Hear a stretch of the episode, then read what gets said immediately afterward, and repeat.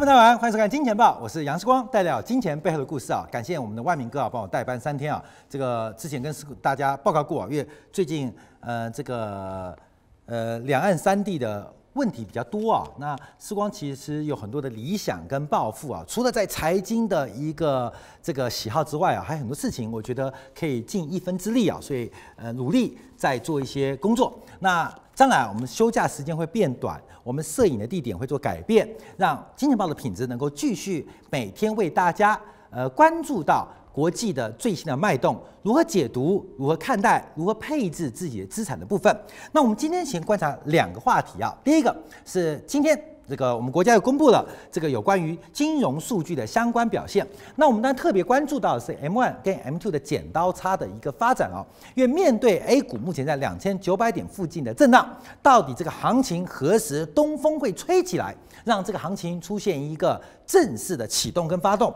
好，我们看到最新啊，有关于五月份的 M1 M2 啊，这个剪刀差再度出现收敛，而这个收敛。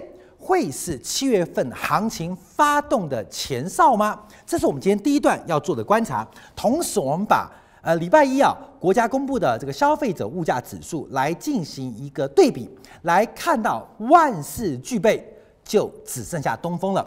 A 股的发动，A 股的低点何时能见到？我们今天会在第一段来做一个解读。好，第二段我们要观察，美国也在月初公布了非常多的数据。那特别值得留意的是，美国的消费者物价指数。那美国的消费者物价指数再度创下十六个月新低。我们讲的是扣除能源跟食品的物价，创下十六个月新低。这时候会碰到库存周期的发展，成如我们过去三个月的预期。过去从三月、四月、五月预期，美国的整个库存循环正在从顶峰向下做衰退，所以在第三季度可以看到了货币跟财政双刺激的可能性。所以常常讲哦，哎，景气不好，为什么股票会涨？为什么景气那么好，股票会跌？其实景气跟股票市场的价格，它中间是有个传导。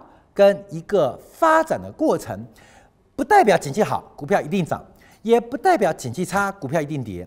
这个中间的传导有非常多的因素跟因子，所以第二段我们会解读从美国的消费者物价指数来看一下，从就业，从礼拜二公布的一连串数据当中，我们怎么解读目前美国的周期位阶，进而导论出。美国可能出现的政策跟市场的发展方向，这是我们第二段做解读的。好，我们第二段现在观察人民银行在六月十二号公布的五月份金融统计数据报告。那最关注的是广义货币的供给跟狭义货币货币供给余额之间的关系。那狭义的货币供给，一般我们就指的是准现钞，准现钞。不是现钞而已啊，准现钞就是可以快速作为支付工具工具的一种货币的物理形态，就是 M1。国民懂意思吗？就是可以拿做用来做交易跟支付的，像房子不可能嘛，你不可能拿房地产拿我的房子去买菜嘛，因为房子虽然是个资产，可是它做生活的消费，它中间需要很多的呃交易机制或现金流的发生的过程，所以。狭义货币啊，一般来讲就是这个社会发展当中的准现金形式，我们叫做狭义的 M one，M 零就是准就是现钞的啦，就是货币你看到的物理存在的钞票或硬币，那就是 M 零。那 M one 是等同于硬币等于现钞的货币形态，叫做 M one，不是很精确，但是很理解。所以 M one 那跟 M two。那 M two 是跟商业交易发生具有信用关系哦，具有信用关系跟商业交易可能的存在就是 M two。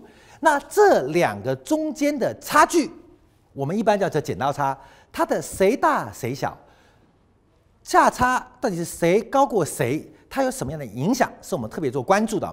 所以通常我们看到 M one 跟 M two，它在多头的时间点，M one。快速往上，M two 往上或持平，它形成了一个市场当中准货币存在的一个存量过多，资产价格是种货币现象。当货币过多，那会怎样？就变成资产荒，资产价格就会涨。那反向做解读哦，就是我们从去年年初，去年初我们看我们广告来讲啊，去年初为什么对 A 股的投资很悲观、很保守？这是教学嘛，就是因为 M one 跟 M two 出现了死亡交叉，市场上钱太少，资产太多，叫做资金荒。那资金荒会怎么样？会跌，资产价格会跌，因为没有流动性做支持。所有资产价格都是货币现象，当货币不足的时候，那价格就会跌；货币过多的时候就会涨。这边是资产荒，这边叫做资金荒。针对什么而言？针对 A 股而言，我们可以这样单纯解读啊。所以，各位要注意到，所以这个行情的脉动，这边一定是多头，这边一定是空头啊。这个很很容易理解吧？那投资人要干嘛？投资人我们一般呢、哦、叫抓拐点，这个拐点，这个拐点跟这个拐点，这个拐点啊，它就是这个我们叫做盛极而衰嘛。这个易经不讲吗？阴阳是相生相克的，尤其是在极致当中，它是相生。所以到底什么时候盛极而衰？什么时候否极泰来？所以怎么做基准？M one 很活泼，M two 很稳健。所以他们的剪刀差的差距，就会告诉我们一元复始，万象更新。我们过年都讲三元开泰，三阳开泰，三阳开泰。那看到没有？三阳那有二阳啊，有一阳啊。为什么是三阳开泰呢？看到没有？为什么叫三阳开泰？因为一元复始就一阳，通常在冬至前后，就是黑夜最长的时候，哎，最黑暗。可是我们都知道，冬至之后，黑夜会变短。白天会变长嘛？一元复始，万象更新。所以，我们过年讲的三阳，是因为距离冬至之后已经过了三个月了，所以叫三阳开泰。你看没有？这个中国人的古老学问很厉害哦。所以，我们现在要抓那个一元复始、万象更新的低点跟高点的变化。好，我们之前特别提醒啊，因为我们认为 M1、M2 的剪刀差，因为这个负值过大。哎，我们在今年二三月份的时候做过这个节目啊，这负值过大，所以它必然做收敛，这是一个必然性，统计学上的必然性。但我们知道，统计是种科学，民调是种艺术。哎，很多观众都懂我意思啊？统计是个科学，可是它出来的解读或过程是种艺术，是可被操纵的。所以它这个剪刀差的收敛，它是个必然的结果。可是会不会必然形成一个对于资产价格、对于 A 股形成多头的环境，或是起涨的背景？我们就要观察这个必然收缩的过程当中，它发生了哪些转折？好，我们先看这个数字：M2 广义 M2 中国的广义货币目前这个余额是讲存量哦，看到没有？这不是增量，是存量概念哦。M1 跟 M2 比的是存量哦，比的是存量。增率是种增量的概念。我们先看存量，广义的 M2 目前这个存量是一百八九万亿人民币。那同比啊，这个增速啊，增速是八点五 percent，跟呃上个月相同。那另外我们看到 M1 目前的存量是五十四万亿人民币，同比增长百分之三点四，增速比四月份提高了零点五个百分点。所以我们看到这两个不同的存量。M1 在 M2 之中，M1 M2 之中，所以我们知道 M2 是妈妈的肚子 M two 的存量就是妈妈的体重，M one 就是肚子里面的胚胎。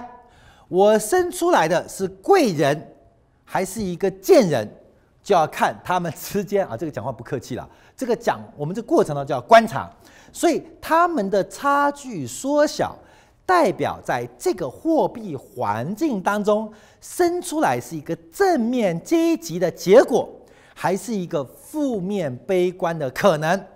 那目前看起来它正在做收敛，而这个收敛是告诉我们，中国的货币环境滞空、急空来到了终点，即将出现转折。好，那问题来了，那买关没有？买买个头，时光不是这样讲的啊。我们一直说最早七月，最慢九月会发动一个多头行情，因为它在母腹之中，这个行情还没生出来，你要点时间跟耐心来做等待。我们现在确定啊，这个呃妈妈的这个肚子这个这个检查很健康，是个男孩，而且出来做状元。好，观众朋友，你要买它吗？嗯，不行，你等它生出来再说。所以我们常看那个剪刀差啊，它只是告诉我们这个行情的机会已经在酝酿。可是什么时候生出来？什么时候出来？等到黄金交叉。但等到黄金会不会太久太远了？我们要指腹为婚嘛，中国人不叫指腹为婚吗？我确定他将来生贵人出贵人，我们叫指腹为婚。所以指腹为婚的那个点变得非常重要。我们要看第二张的一个图表来做观察了。好，M2 之外啊，我们要配合另外一个数据。这个我们今天分两个角度观察。这个是昨天六月十二号，呃，前天公布的五月份的 CPI。消费者物价指数上涨了百分之二点七，而且同比创下了十五个月的新高。那以单项做观察，主要是食品价格，特别是水果的价格来到历史的最高位，因为气候的变化。哎，关于气候变化，时光去年九月份、十月份不是跟你讲吗？掐指一算，农畜板块，对不对？看到没有？我们有时候的分析啊，哎，有机会我们上课的时候再跟大家讲，为什么我们在去年九月、十月份。掐指一算，时光说，今年全年做农畜板块，为什么？这个是有估计到的哦。我们可能看不到涨什么，可是我们可以看得到天气。我们可能不能预测未来，可是我会知道今年农产品不好。以后上课我们跟你讲为什么。当然，每年的九月份、十月份，我们会为明年再估计。所以我很有把握，全世界最早看到二零一九年农畜板块会有大行情的，只有金钱豹。这是我们对于未来有一个特殊的方式来做估计，不会错，从来不会错。好，那明年做什么再说，因为今年还在过一半嘛，一半都还没结束，明年是明年说。所以我们看到今年受到气候因素影响哦，这个鲜果就是蔬果的价格创下历史高位，而且相对去年同期大涨了百分之二十六。好，这是 CPI。所以我们看到，我们先把 M1、M2 今天公布的，还有昨天公布的 CPI 来做个解读。我们先讲结论。我们先讲重点，我们再来做细节的分析啊。我们常用足球场的图做观察，其实用篮球场也可以啦。那我喜欢用足球，因为足球的这个战术跟参与者更多，比较适合用来做宏观经济分析。你从篮球啊，篮球的个人效应比较凸显，而且那个主要的明星球员对于全场局势的影响非常非常的大。像我们看到勇士队的 KD 这个呃。呃，阿基里德腱断掉了，那勇士队今年的卫冕可能就完蛋了。一个球员的胜败常常会影响篮球场的胜败，可是足球就不完全是。足球看的更多是团队的协调、默契跟前期的训练，它比的是一个长期的一个斗争。所以足球场的一个布局来分析宏观经济可能更为恰当，不会因为一个球员改变胜败。每一个球员成为明星，他必须有别的球员的配合跟支持，能为成为足球场的领袖，会比篮球场的领袖意义更大。因为篮球场的领袖可能是个人能力极强，个人能力极强，可足球场的明星必然是一个组织跟协调能力的管理者。所以，足球来分析宏观经济，会比篮球、会比棒球这个 baseball、basketball 更来的有效。好，我们再回来讲这张图，为什么要把？呃，M1、M2 跟 CPI 还 PMI 做观察，一起做分析，用这张图可以判断 A 股目前的位阶跟未来可能发生的事情。好，第一个我们看到 PMI，PMI 数据还是不好，可是我们一直从等一下从库存做做比较，因为目前中国的景气正在去库存阶段的尾声跟末端，所以 PMI 的反弹即将出现，PMI 的攻击它是前锋哦。即将出现，这个我们要掌握哦。我们已经特别调，因为随着我们三月、四月、五月，估计现在已经六月了嘛，你很快要看到 PMI 即将进行反攻。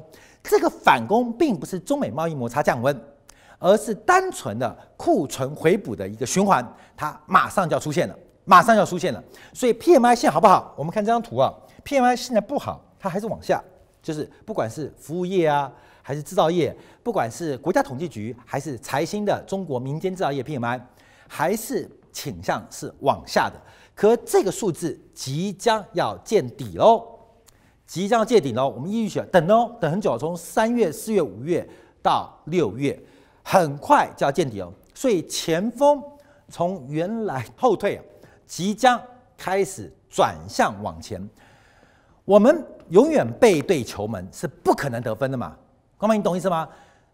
我们背对篮筐是不会得分的嘛？所以篮球、足球很重要的是你能不能转身面对球门。懂运动比赛都知道，能不能转身面对篮筐，其实是很难的事情哦。像嘛，我打球，我是面对篮筐，那我前面站的一定是对方敌人的防守嘛，我球就可能被抄走或丢掉。所以通常我们是背对我的防守球员，背对防守球员也代表是背对篮筐。背对球门，所以 PMI 它目前为止是背对球门的，背对篮筐的，也代表为什么 A 股你做多有巨大套牢的风险，因为你不可能很难射门得分，因为你是背对的。可是我提到喽，即将即将 PMI 要转身面对球门，好，这重点，面对球门就一定能得分吗？也不一定。可是至少你要转身嘛，你懂吗？你至少要转身嘛。那 PMI 即将转身哦，好，这是我们先预测的哦，即将转身哦，七月份就有可能转身，那最慢九月份会转身。那我们知道，等了那么久就知道 PMI 即将转身，从背对球门变成面对球门。好，面对球门之后，代表是攻击意味。对于 A 股的牛市跟起涨，他的态度是正确的。可是重点。面对球门，你要有球啊，你懂吗？面对蓝光，你手上也要篮球啊。你足球面对球门，你要脚上有球啊，你要攻击可能。所以，我们就要回来看哦，中场的 M1 M2，还有后场的 CPI，能不能把球传给 PMI？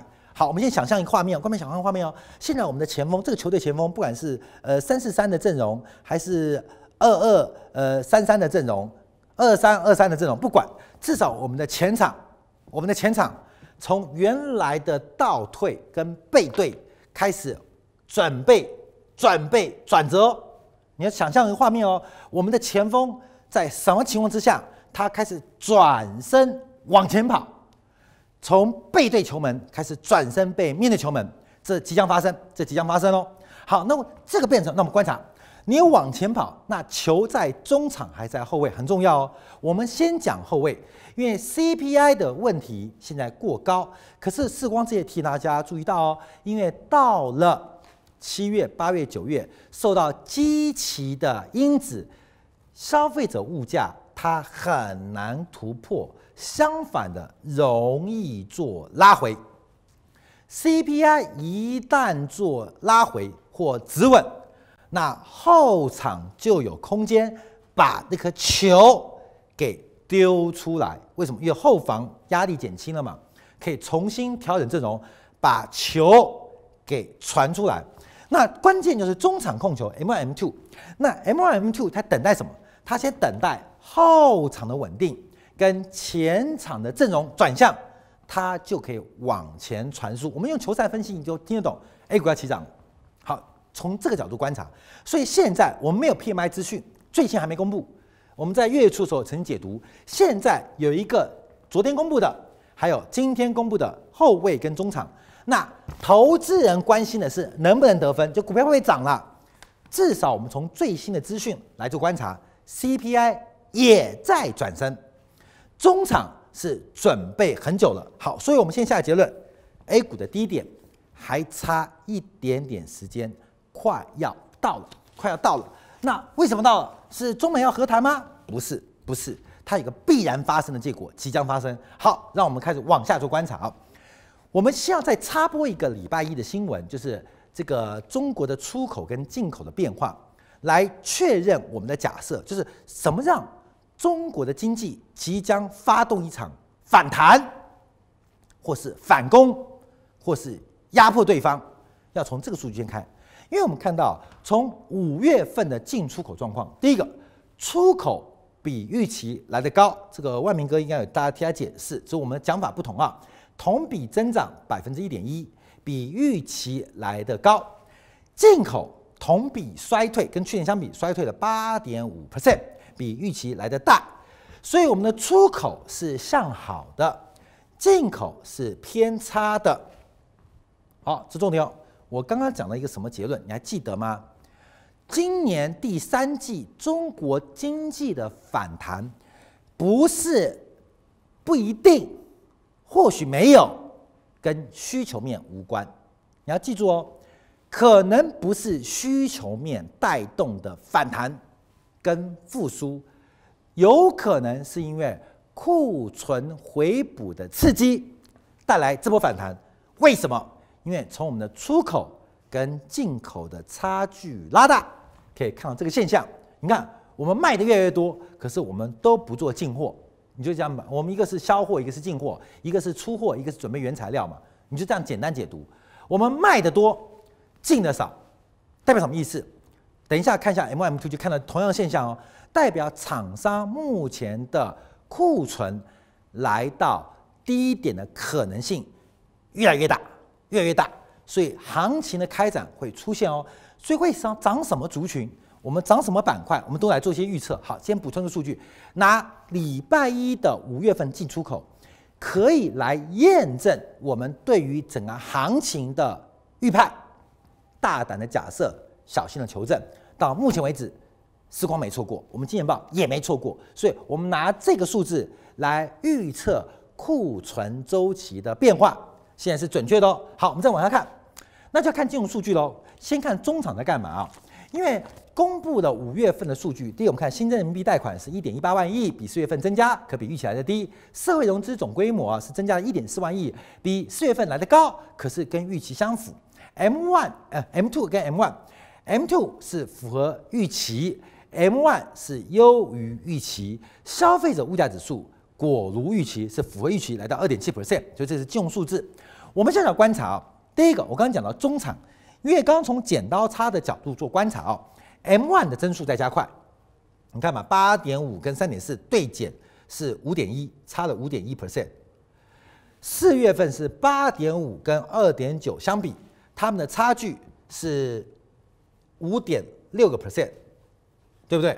所以目前这个差距啊，是从五点六回到五点一，剪刀差的缩小，代表。中国的这个经济足球队的中场也正在转转身，试图转身，这是好事哦，就是准备要发动攻击喽。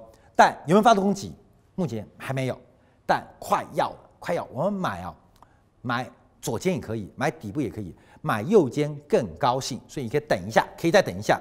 关键是在于 CPI 后卫的态度，因为这个球啊，大家知道上半年是跌还涨？涨。在去年下半年是跌还涨？跌。那今年上半年涨有没有涨过去年下半年跌？没有，那怎么办呢？代表现在还是由空在试图转多的一个过程。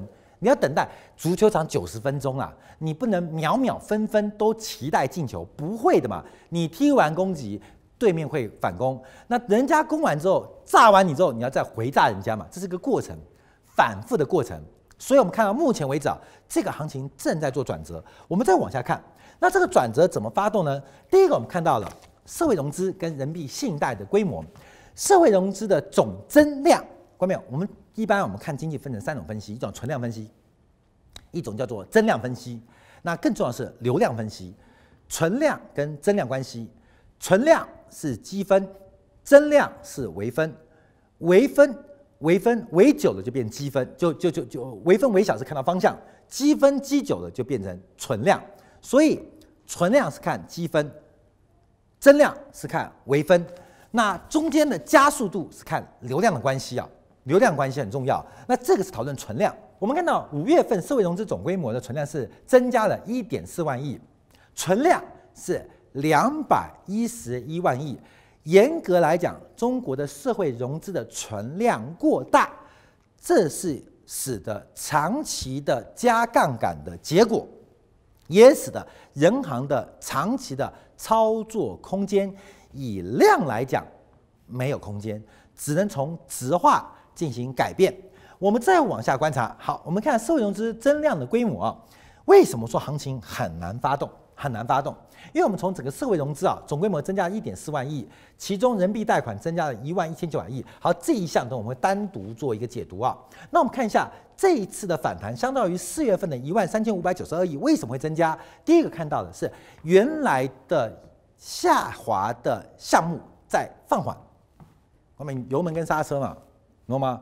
速度是油门踩的大力，同时放掉刹车。你要减速就是踩刹车放掉油门嘛，开车都会嘛。那我们知道经济发展是油门刹车是并行的，因为它不可能直接加速或直接减速，所以油门大力一点点可能会加速，那就要看刹车在什么位置。有时候是刹车放松一点点，那真的会跑吗？那就看油门在什么位置。我们看到过去这一年以来，国家的去杠杆、金融去杠杆当中啊。其实这一块一直是刹车，就是非标产品，我们可以叫场外配资，或是这个市场上其他的呃呃衍生性的一个工具啊。我们看到的数字是最新数字，在五月份，刹车在放松，记住哦，刹车放松，通常我们直接解读就会跑得更快。我们等一下解读，那油门在什么位置就变得很重要哦。刹车放松，可是脚不在油门上，车子还是不会动哦。那当然了，宏观经济的分析，脚一定在油门上，只是到底是油门比较大力，还是刹车比较大力？我们从五月份的数据可以看到，非标非标产品它的刹车的影响力正在放松，所以为什么 M1 跟 M2 开始出现反弹？我们先从社会融资的角度做观察，刹车放松，油门依旧，所以速度开始加快，所以代表中国的经济在货币环境当中有开始出现改变。好，刹车放松还是关心油门嘛？好，关发刹车放松会跑会跑，我们看油门，那为什么还不会跑呢？事关刹车都放松，为什么不会跑？因为我们看到一个东西啊，这个系别项目当中一个最重要的企业。长期的投资，企业长期的信用贷款的需求仍然在恶化。企业什么会需要长期的贷款？那就是厂房跟投资嘛。所以，既然没有长期的贷款需求，也就是代表中国的企业的投资意愿仍然非常非常的悲观，也代表。刹车虽然放松了，可是油门并没有踩下去。好，看到没有？你有没有想到第三种面向？我们分析很多嘛，一个是油门长这样，一个是刹车踩这样。你是我们当然开车是右脚控制油门刹车，这安全性啊。可是世光第一次开车的时候是右脚踩油门，左脚踩刹车，哦，这很危险哦。开车人都知道，但宏观经济的现实就是右脚踩油门。左脚踩刹车是右脚大力还是左脚大力来决定？我们现在确定刹车刹车正在减速，正在放松，不是减速，正在放松。但油门我刚刚提到了，油门也没成长，油门跟刹车同时离脚。请问车子是加速还是减速？你有没有想象一个画面哦？请问你是上坡还是下坡？哎，很重要哦。我们现在讲的是油门跟刹车关系，可是我没有告诉你哦。你现在假设上坡，油门跟刹车同步放松，你会掉得更快，你要往后掉更快。假设上坡嘛，你往后掉更快。假如我现在是下坡，当油门跟刹车同时放松，你会加快。你有那个画面感了吧？所以油门跟刹车，我们先判跌了之后，我们等一下发要来研究一下，到底现在是下坡，是上坡，上坡是往后倒。还是下坡就往前冲，我们当然需要往前冲哦。所以等一下我们分析到底现在是上坡油门刹车放掉往后倒退，还是下坡油门刹车放掉往前冲，往前冲就涨了，往后退就跌了。我们叫分析哦。所以我们现在分析少油门刹宏观分析很有趣啊，就是你有很多画面感可以来分析。所以先告诉你刹车是放掉了，可是从长期的企业信贷油门也没用力，所以嗯。关键的变化就来了，我们再继续往下看。我们把这数据啊，先把它解读好一下，让你更理解。越宏观分析啊，我希望用一些简单的形象化。嗯，足球场啊，我们是一个领导人嘛，我们可能是一个球员，我们可能是个球评，我们在分析这个结果来进行我们有效的判断。那用更多的画面，油门刹车让你理解宏观经济分析，其实真的不难。那我们再来我们分析一下这个人民币贷款的变化，因为。这个目前人民币信贷的增量来自哪边？我要带到，不好意思啊，再多的一个面向，我们来看到资产负债表。因为我常提到了，这边是资产，这边是负债，这边是 L 是负债。在管理意义当中，这是会计意义，也叫财务意义。会计是把资产负债表给做出来，财务意义是分析之间他们的相生相克的关系。管理的逻辑，这边是资金的来源跟资金的用处，怎么做妥善的安排。所以，所有世界运行、企业运行、金融业运行都离不开资产负债表最初的含义。所以，世光在去年双十一课程。我是第一章讲的，是有关于资产负债表的解读。为什么？因为它中间会衍生出很多的变化。那我们先看一下，因为资产先不看哦，先看负债。到底 M1、M2 这一次的转向，它是一个好事坏事？剪刀差的缩小对于中国经济会有多大刺激力道？是看到那一端负债端，很明显看到，因为现在的负债结构是由短期贷款大幅增加，可是我们这绿色讲了，第一个中长期贷款。并没有明显的增加，甚至同比还是衰退的。票据融资环比也是减少的。那我们看到这个是长期的投资跟你的底，票据融资是代表商业交易的行为，短期融资是应急的。目前从五月份数据，仍然看到中国的资产负债表还没有在优化。所以我刚前面讲，球队所有球员正在转身，从面对自己的球门，因为被迫攻击嘛，空投，转身要变成。迎战对方的这个呃这个球门，要开始进行多头的攻击，这个转身的架构仍然是不稳定的，因为短期贷款跟中期贷款仍然是不稳定的。这个不稳定是现状的坏事，可是是未来的好事。为什么坏事会变好事？好，等一下我们要加一个触媒哦。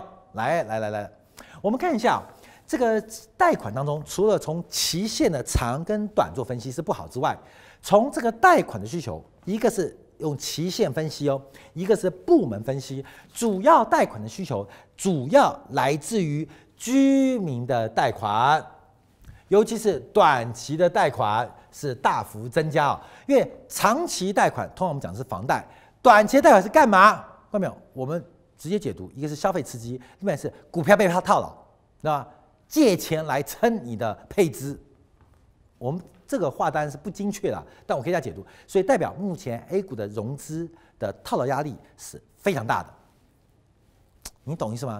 你的家累太多，然后像我们在拼事业、上班的时候，老婆一直打电话给你，烦死了。老公，今天晚上吃饭，你想吃咸的还是甜的呢？好，吃甜的，吃甜的，吃甜的。好，挂了电话。过了三十分钟，那你是要吃上海菜还是吃四川菜呢？因为四川川菜啊，北方菜、东北菜咸了一点，上海菜甜一点啊。上海菜吃甜上海菜，好，我挂了。再三十分钟，那老公，那上海菜去哪家馆子吃呢？烦不烦呐、你懂意思了吗？等一下过十五分钟，你妈又打电话来了，老儿子啊，我好想你啊，看到没有？这种甜蜜的负担，可是以你的团队或你的老板一在接，看你在接电话，你不觉得很烦吗？看到没有？我们以事业发展，以股市发展。九千亿的融资扛在背上，A 股想要爬上去比登天还难，你懂吗？九千亿的包袱扛在背上，请问拉上去是主力为散户解套，还是散户为主力解套？这个是很容易辩证啊，你懂意思吗？是那百分之一的人拿点钱为百分之九十九人来服务。还是百分之九十九的人为那百分之一的服务，现实的金融环境绝对是百分之九十九人为那百分之一的人服务。公司的员工可能很多很多，老板只有一个，所以九千亿的融资，请问是主力为散户服务，还是散户为主力服务？看到没有？讲到这边你就知道，万事俱备，只欠东风。第一个是货币环境来消化这个融资，第二个。是这个融资自然的退散，你懂吗？融资对于多头就是个鬼，只有把鬼给灭了，他自己散了或走了，白天才会来。哎，伙伴们，你懂意思吗？好，我们再往下看。好，这个存款变化，因为时间关系，我们观察。因为事实上，贷款跟存款是两个面向。从目前观察，我只要看一个数字，我给大家是希望哦。为什么？我要讲那个重点。中国的部分，我们要讲到结论，因为我们从存款部分，我们看到很明显的是在企业存款。开始出现反弹哦，我特别挖这一块，特别挖这一块，企业存款不管从环比跟同比都大幅增加。好，我们再往下记住这个事情哦。我们现在给你几个脉络来做判断哦。好，这个 PPI 我们先这个再再再再再说，因为时间有关系啊。来，我们都要讲库存周期。我们讲库存周期，来，我们直接跳最后一页。我跟你讲，这美国东西啊，等一下讲，进广告完再讲。我们来看下库存周期，库存周期，库存周期，库存周，就这一张。好，来告诉你，关门为什么我们赌这个行情七月份到九月份就要见低点了？我们这张图已经长期让大家理解，一直讲一讲，因为中国的底部，中国的现况在这边，A 股的估值三二八八在这边，现在在两千九，大概在这边。我们一直研判，不管是 M M two 还是 P M I 还是库存局会出现双脚。说为什么三二八八套死了一堆人？因为大家以为就一帆风顺，不会会出现双脚。而这第二只脚出现没有？我跟官报告已经出现，已经出现。刚提到几个重点哦，第一个，出口超出预期，进口低预期，代表目前供给面的库存来到低点，这是一个增量逻辑哦，不断的在卖，可是不进货，那不是手上货越来越少吗？库存在减少，库存在减少，这整个周期来到底部喽，供给还起止。第二个就是刚刚上一张图哦，企业的存款成为整个资产负债表。刚刚前面有分析 L 嘛，L 我们说不好，不管从期限配还组合配都不好。可是从资产端当中，贡献 M1、M2 当中最明显、最好的是企业存款。我不能再推，再推就要再推十张。所以什么意思？哎，假设成真了，什么情况之下企业存款会大增？把货卖了又不进货，对不对嘛？我把东西卖出去。不是收了钱吗？那钱干嘛？发公司买原料啊，给老婆啊。我把东西卖了，第一个我不进货，第二不发工资，我不给老婆。那发什么事情？企业存款就会大幅增加。也就是从五月份数据回来证明了，我们认为中国的库存周期在之前是一路往下，而且现在在快速打底阶段。快速打底阶段哦，所以七月份或最慢九月份，国家我们的景气会出现一波库存回补周期。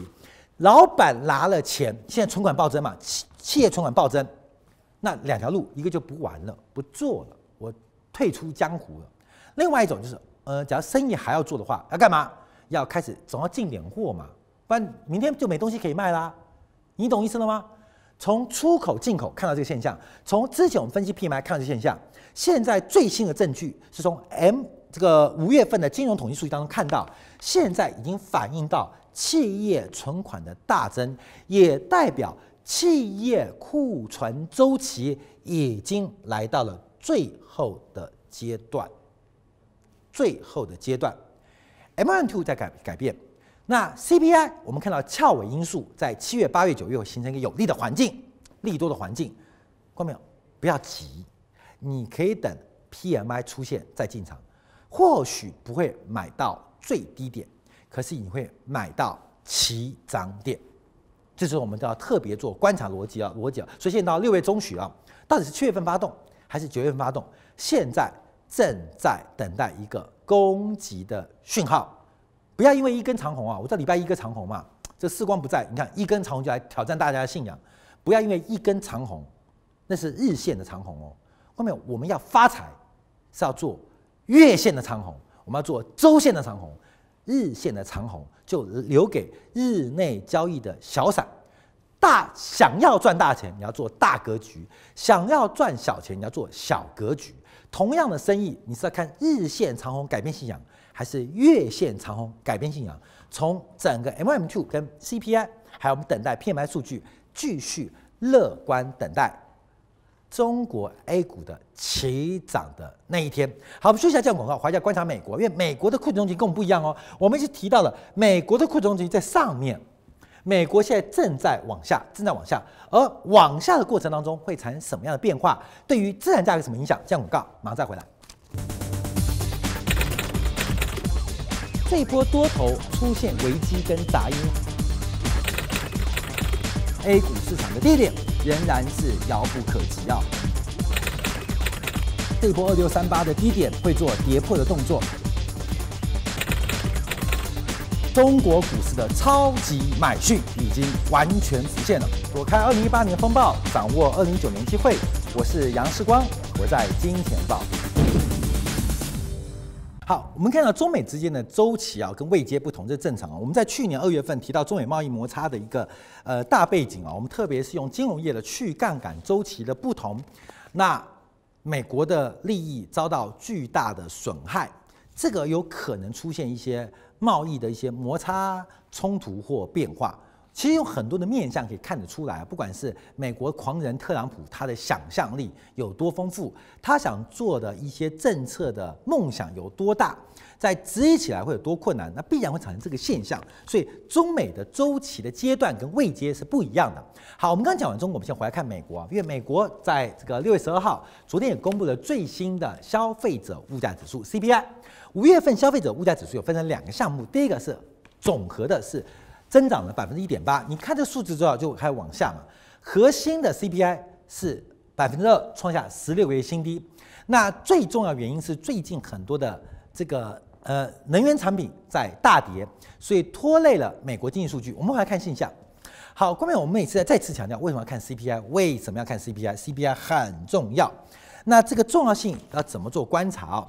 因为 CPI 是一个落后指标，可是光做过几个节目，我相信我们也是最能够把消费者物价数转变成领先指标的一个关键。那你要知道为什么？就看之前我们的回放啊，这个数据啊，因为我们刚刚讲前场、中场、后场 CPI，好，那是一个布局图，对于资产价格投资有帮助。再次讲。因为这个社会就是总和供给跟总和需求，把任何所有要素形成供给，把任何要素形成需求。但因为这个社会全社会的方方面面太多，你不可能逐项统计跟逐项调查，所以要了解这个市场宏观的总和供给跟总和需求，最好的方法就是关心物价。物价涨代表需求大于供给，物价跌代表供给大于需求。当需求大于供给会产生通胀，就是物价走高，那会产生了一些泡沫的影响。跟这个供不应求的压力，而且使生活品质下滑。可供过于求，当 CPI 下滑的时候，会导致失业、投资不足、违约跟信用风险。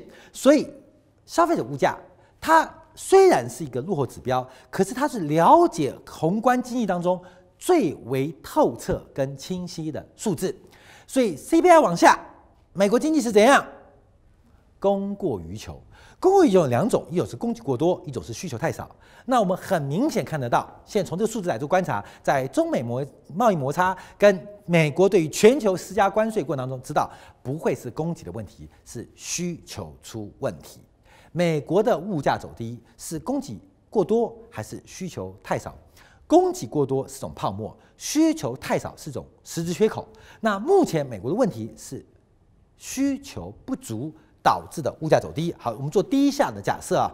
好，第二，我们来观察，把细项拆开来看，把这个细项拆开来看，到底美国消费者物价下跌是什么原因啊？我们看到一个很重要的因子，最近原油在跌嘛，看到没有？油价在跌嘛，而油价、能源商品这部分全部都在跌。你看，来来来来来，都负值哦，看到没有？都是负值哦，都是负值哦，代表在美国的消费者物价当中，受到能源价格的影响是。压迫力非常大的，好，注意重点哦，因为这是服务业，美国是以消费为主哦，所以它的能源价格会很快的反映到物价的数据之上。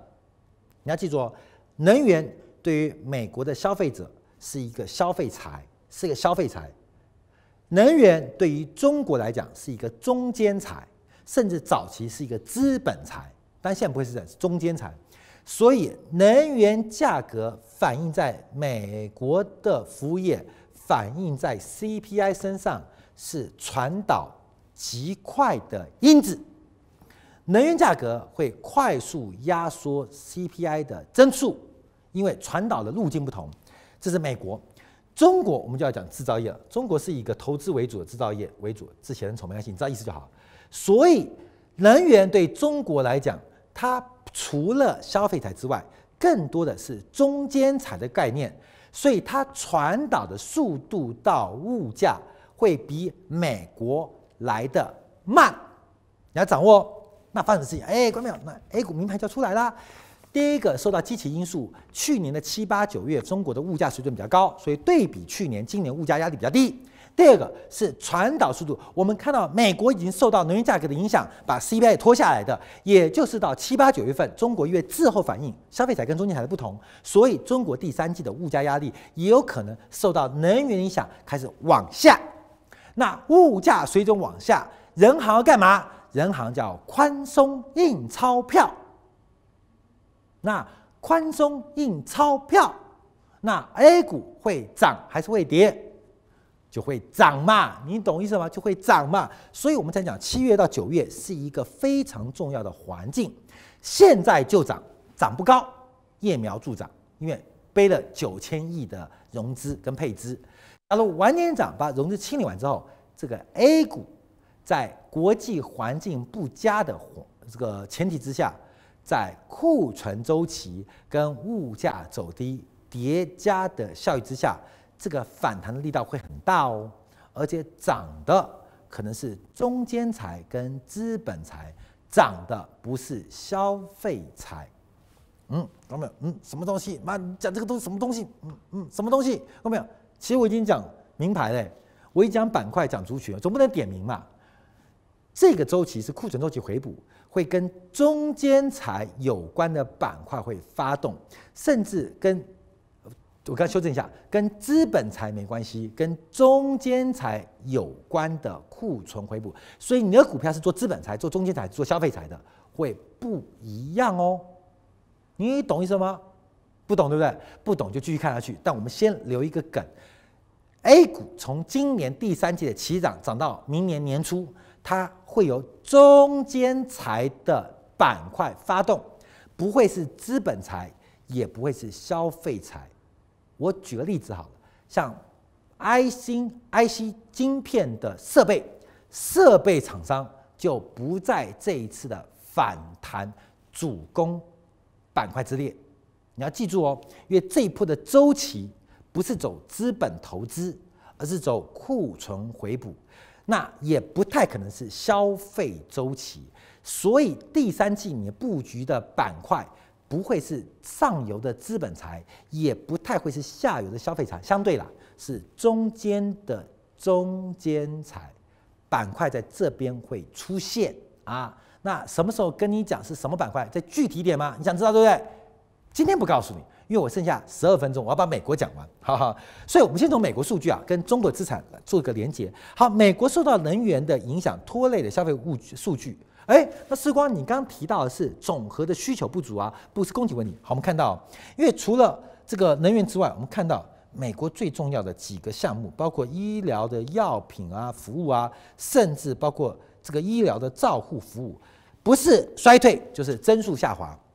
所以也证明我们刚刚提到的，美国不是供给过剩，而是需求不足。这个问题很麻烦。因为美国长期是供给不足的环境，可现在变成需求不足，所以九月份美联储的刺激力道可能比我们想中来的大。可大有没有用？没有用。那为什么？等到我们年底，我们再跟大家报告。反正我们行情一段做一段嘛。我先跟你讲，明年有用吗？对不对？我去年九月叫你布局农产板块，讲了七次猪，四次五次的鸡，有用吗？没用嘛，你一定没买啊，你懂吗？所以我后来就讲，嗯。我们这个国内的观众朋友不会看那么远，那我们就讲短一点好不好？你想知道那么远，你也不会想知道了。我们就讲近一点点，直接把第三季行情开始要做研判哦。我们担心先六月中嘛，我们先开始讲时间点，然后我们把呃上中下游先做假设，后面我们再从板块越来越近，越来越近。为什么？越飞弹，你看火星人要进攻地球，从火星发射飞弹，地球一定是很大颗嘛，一定是越接近越看得近嘛。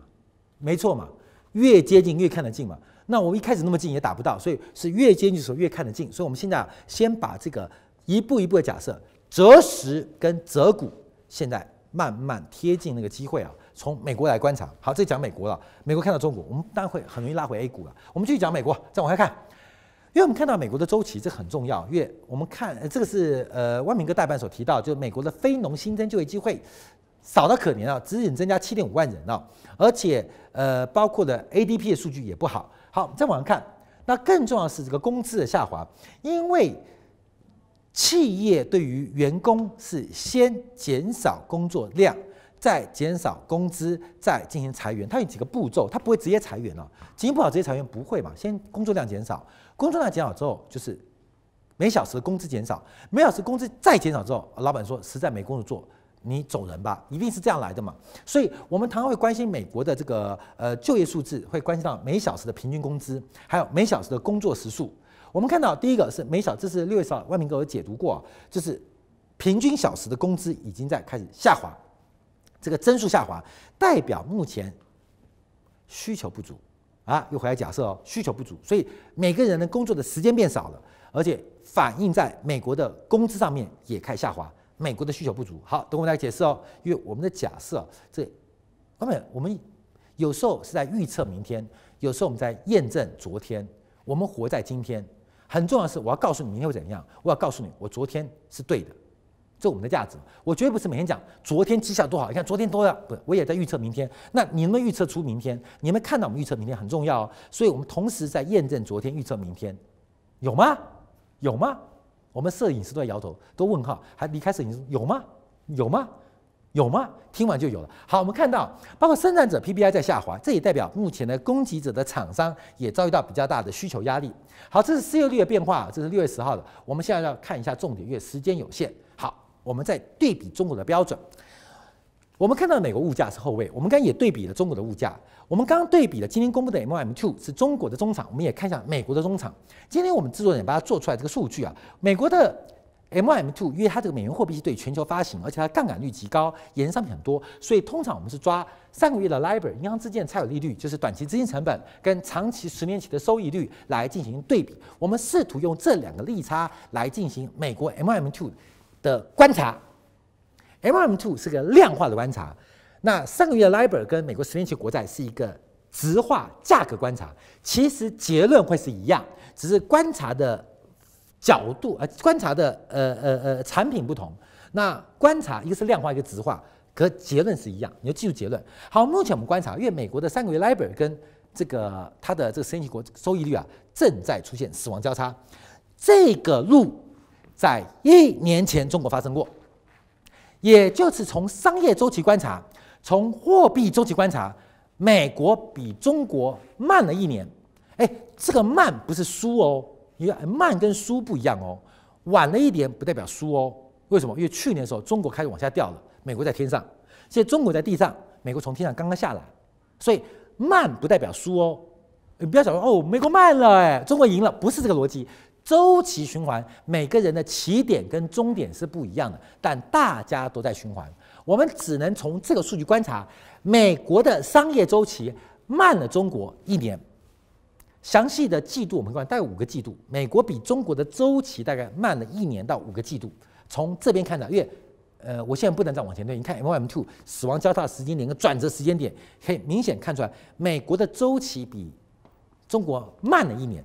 慢不代表会输，我一定要给，不要听我讲完之后中国赢了，不是这个意思。慢有时候会赢哦，所以慢不代表会输，慢不代表输，所以它是个快慢问题，不是输赢问题啊，你不要搞错方向。